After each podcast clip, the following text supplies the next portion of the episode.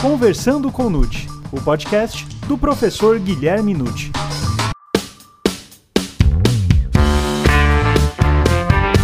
Olá, sejam muito bem-vindos a mais um episódio do Conversando com Nute. Você sabe qual a diferença entre jurisdição e competência? E quais são os principais regentes da jurisdição? A jurisdição voluntária em matéria penal? Você sabe como fixar a competência dos crimes cometidos pela internet? Meu nome é Gustavo Rodrigues e essas e outras questões serão respondidas agora, pois está começando o Conversando com Nute, o podcast do professor Guilherme Nute.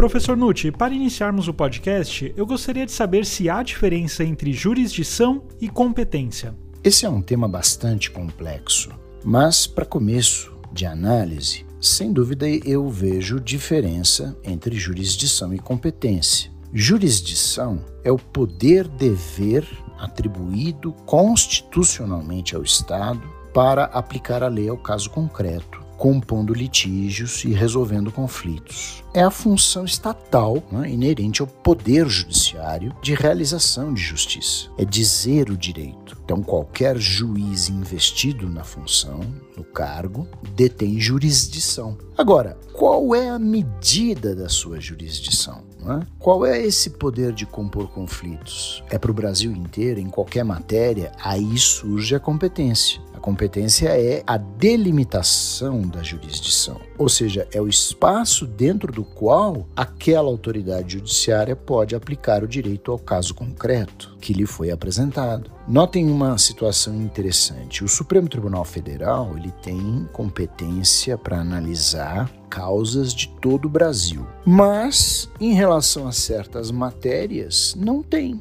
um ministro do Supremo Tribunal Federal não pode, por exemplo, homologar uma separação consensual de um casal, seja de que parte do Brasil for. Por quê? Porque não está na sua esfera de competência. Então, um juiz em início de carreira pode fazer isso, homologar um, um divórcio, decidir uma questão que lhe é apresentada num primeiro julgamento, mas o Supremo não. Então, vejam, isso é que nos mostra que um ministro do Supremo tem jurisdição, como um juiz substituto tem jurisdição, cada qual na sua competência.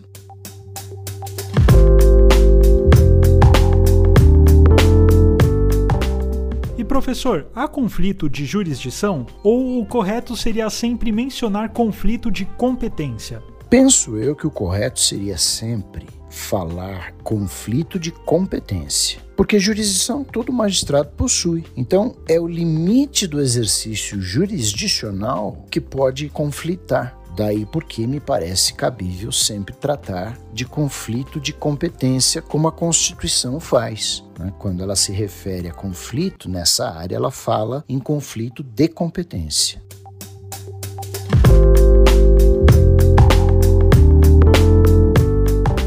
Professor Nutti, quais são os princípios regentes da jurisdição? A jurisdição, que é esse poder atribuído ao judiciário de aplicar o direito ao caso concreto, ela tem realmente quatro princípios. Primeiro, ela é indeclinável. Né? O juiz não pode se abster de julgar os casos que lhe são apresentados na esfera da sua competência. Né? Ele é obrigado a analisar. Depois, ela é improrrogável. Então, significa que as partes, mesmo que elas queiram, elas não podem retirar o caso da mão do juiz natural, o juiz indicado pelas regras de competência para concluir aquela situação. Né? Então, ela não se prorroga por vontade das partes. É até interessante porque, às vezes, num contrato civil, né, você vê lá, as partes elegem o foro da cidade X para discutir a causa. No, no âmbito criminal, não existe essa eleição. Depois, a, a, a jurisdição é indelegável.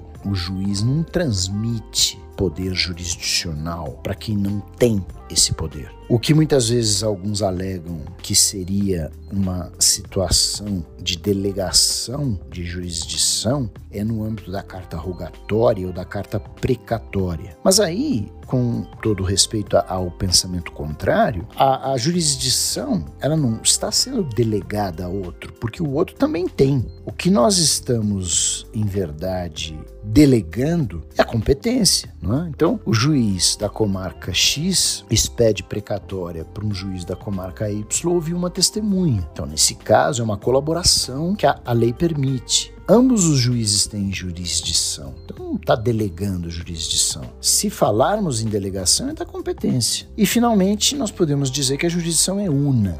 É? O Poder Judiciário é um poder único e todo ele pode se dividir, sem dúvida nenhuma, em setores quanto a matérias é? como civil, penal, trabalhista, eleitoral e quanto ao âmbito de interesse envolvendo União Federal, envolvendo estados e municípios estadual. Mas o poder é único, é? o poder é judiciário.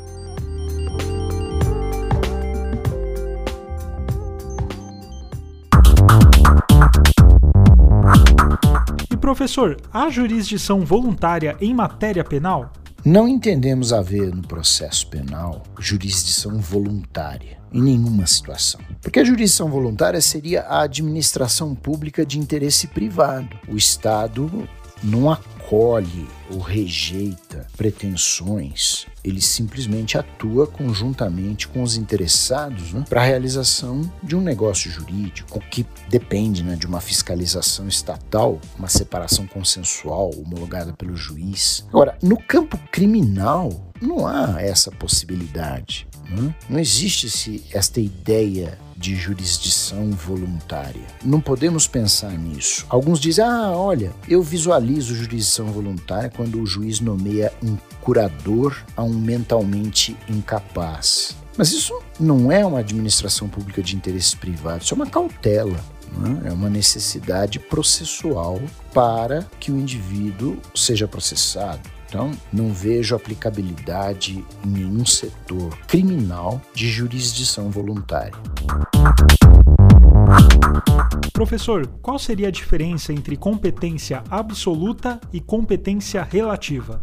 Essa é uma questão interessante porque costuma-se dizer né, que a competência é absoluta quando ela não admite prorrogação, por exemplo, em razão da matéria se é matéria federal ou estadual, é absoluto. O juiz estadual não vai conhecer da matéria federal e o federal não vai conhecer da matéria estadual. É um exemplo. Ou o juiz civil não vai conhecer de uma causa criminal, o juiz criminal não vai conhecer de uma causa civil. E também se diz que ela é absoluta, não admite prorrogação na prerrogativa de função que é o foro privilegiado. Então, no caso criminal, um juiz de primeiro grau não pode condenar um deputado federal, só o Supremo. E costuma-se colocar como relativa, que, portanto, admite prorrogação se as partes não excepcionarem, né, não entrarem com exceção de incompetência, a territorial.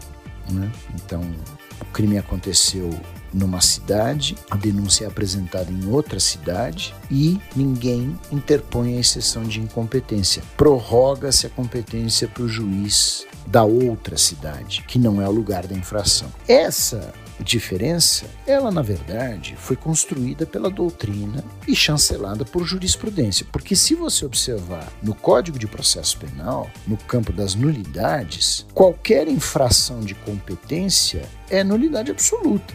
Então, o que acontece na prática é que doutrinária e jurisprudencialmente se fez essa separação entre uma competência absoluta e uma relativa. Mas eu me lembro de estudos do ilustre professor Frederico Marx dizendo que, mesmo que ele considere, como ele considerava, a competência territorial relativa, ou seja, poderia ser prorrogada, ela não poderia ser infringida de maneira aviltante. Interessante esse ponto de vista, porque o que ele quer mostrar é o seguinte: o juiz natural é muito importante para a causa. Não é? Você não pode tirar das partes, no, especialmente no crime, o juiz natural, o juiz designado em lei, pelas regras constitucionais e legais que vai apreciar aquele caso. Então, se um crime acontece em São Paulo, você não pode jogar a denúncia em Manaus. Ah, é só uma questão territorial. Não, mas isso é muito grave, é muito nítido, é muito aviltante. Eu concordo, acho isso perfeito.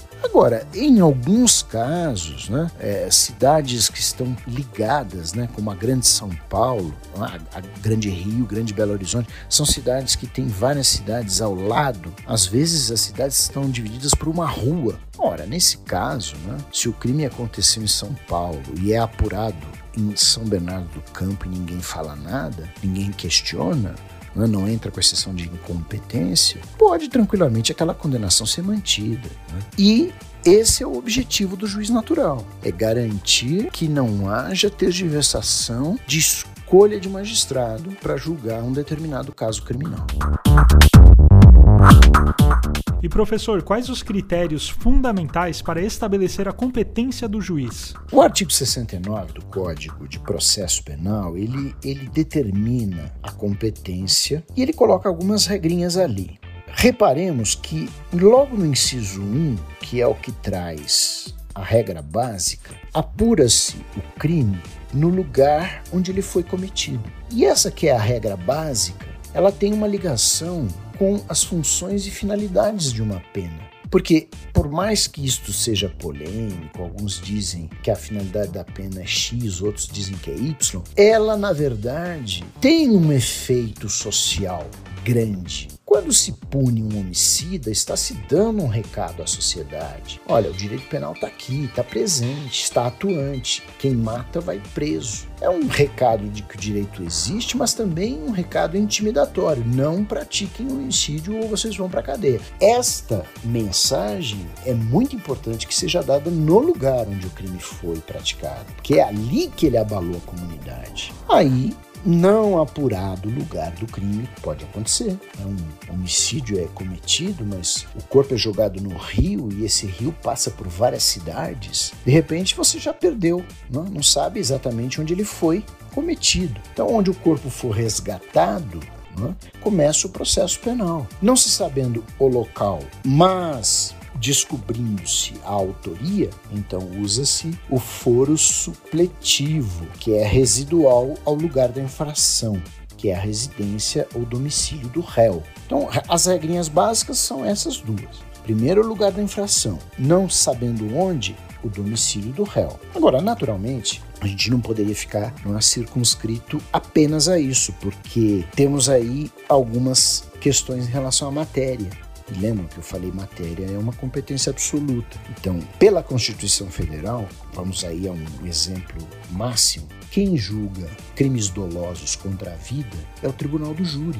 Então aqui nós vamos no artigo 69, inciso 3, e a competência será pela natureza da infração. Você não vai escolher uma vara criminal qualquer, você vai ter que escolher uma vara do júri. Salvo se naquela comarca, logicamente, né, houver um juiz, por exemplo, para todos os casos criminais. Mas mesmo assim, esse juiz vai ter que convocar os jurados para que o povo decida é? o homicídio cometido. Então, natureza da infração é muito importante, como temos aí também algumas outras. Crimes militares vai para a justiça militar, crimes eleitorais, justiça eleitoral. Então, não interessa o lugar da infração, mas vai se buscar, logicamente, preservar o lugar da infração, mas acima disso vai se buscar o foro especializado. Um exemplo: se o crime militar é cometido numa cidade que não tem justiça militar, ele vai ser julgado em outra cidade onde tem justiça militar. Então, prevalece a natureza da infração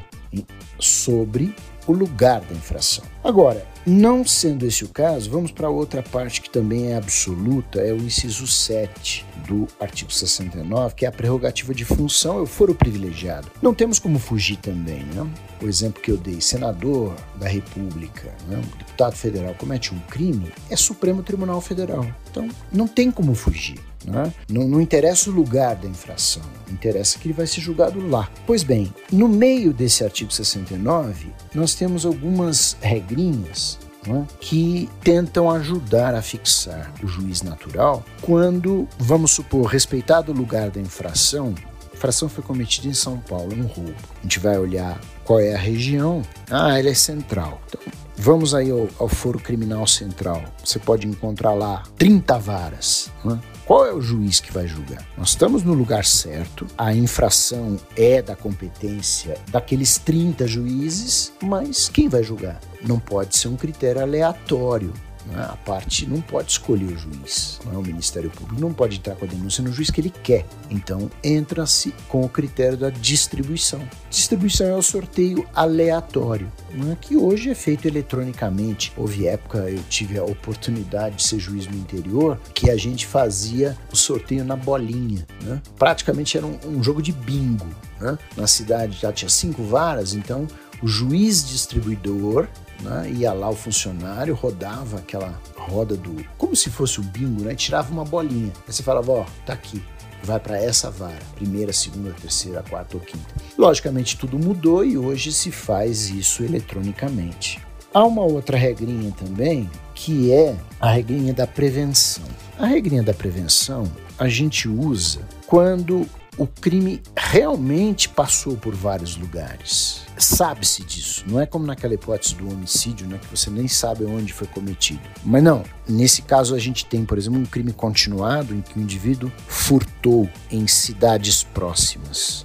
Bom, se o crime é continuado, qual juiz vai conhecer desses três furtos em continuidade delitiva? Então, usa-se a chamada prevenção primeiro juiz que pegar, o primeiro juiz que der uma decisão jurisdicional aplicando algum, resolvendo alguma controvérsia, fica com o caso. Então, se tem três competentes, resolve-se pelo primeiro que tomar conhecimento da questão. E finalmente, a gente tem uma regra que é conexão ou continência que ajuda a fixação da competência para melhor aproveitamento da prova, na verdade. É para o melhor ganho na apuração da verdade dos fatos. Então, é, crimes conexos, né, interligados, eles podem ser julgados por um juiz, apenas aquele juiz, embora não seja da área onde o crime foi cometido. Então, você chama o processo por conexão. Vamos imaginar aqui numa determinada comarca, onde havia aqueles cinco juízes, toma-se um determinado caso conexo com outros delitos. E o que vai acontecer? O juiz que primeiro conheceu um caso chama os demais. Olha, isso acontece muito no júri, no tribunal do júri. Então há um homicídio e um crime de resistência à prisão. Ora, são conexos, aconteceram no mesmo cenário. Então é muito mais proveitoso e necessário que um juiz só tome conhecimento disso. Então vai para o júri. Os jurados podem decidir crimes conexos, que não são não é, contra a vida, mas que têm ligação e a prova é a mesma. Então são esses os critérios que o artigo 69 do Código de Processo Penal utiliza.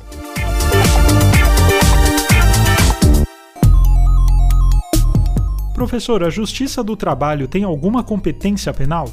A Justiça do Trabalho não tem competência penal em nenhuma hipótese, mesmo crimes contra a organização do trabalho. É justiça criminal. Se formos ao artigo 114 da Constituição Federal, nós vamos ver que a Justiça do Trabalho não detém competência criminal, não condena ninguém, não absolve ninguém por causa de um crime. Bom, professor Nutt, agora para finalizar a última pergunta: como fixar a competência dos crimes cometidos pela internet? Essa é uma questão que hoje tornou-se realidade, né? Porque nós temos a rede mundial de computadores. Não tínhamos em 1941, quando o código foi editado. Então, tivemos que criar regrinhas para analisar delitos cometidos pela internet. E hoje tem-se alguns critérios, como, por exemplo, como ponto principal, onde a informação foi veiculada na rede mundial de computadores. Né? Quer dizer, qual local onde aquela informação criminosa foi introduzida. Aí é o foro competente. Às vezes, nós temos também o crime permanente. Se você mantém um vídeo caluniando pessoas, esse vídeo está à disposição todos os dias, então nós temos aí um crime permanente de consumação postergada, o que significa que precisamos achar onde ela foi postada. Se isso for impossível, qualquer foro competente se tornará. Quando se tratar de crime previsto em tratado internacional, entra a Justiça Federal. Então, a pedofilia né, que se detecta na internet vai para a Justiça Federal. No tocante a problemas havidos no Facebook, especialmente crimes contra a honra e tudo mais, também temos que verificar o local onde foi postada a ofensa é o juízo competente. Agora, havendo o tratado internacional, lidando com aquele crime, tráfico de pessoas, por exemplo, né? Justiça Federal. Ou crime à distância, né? Um crime começa no Brasil, termina no exterior, ou começa no exterior, termina no Brasil, a gente também se vale da Justiça Federal.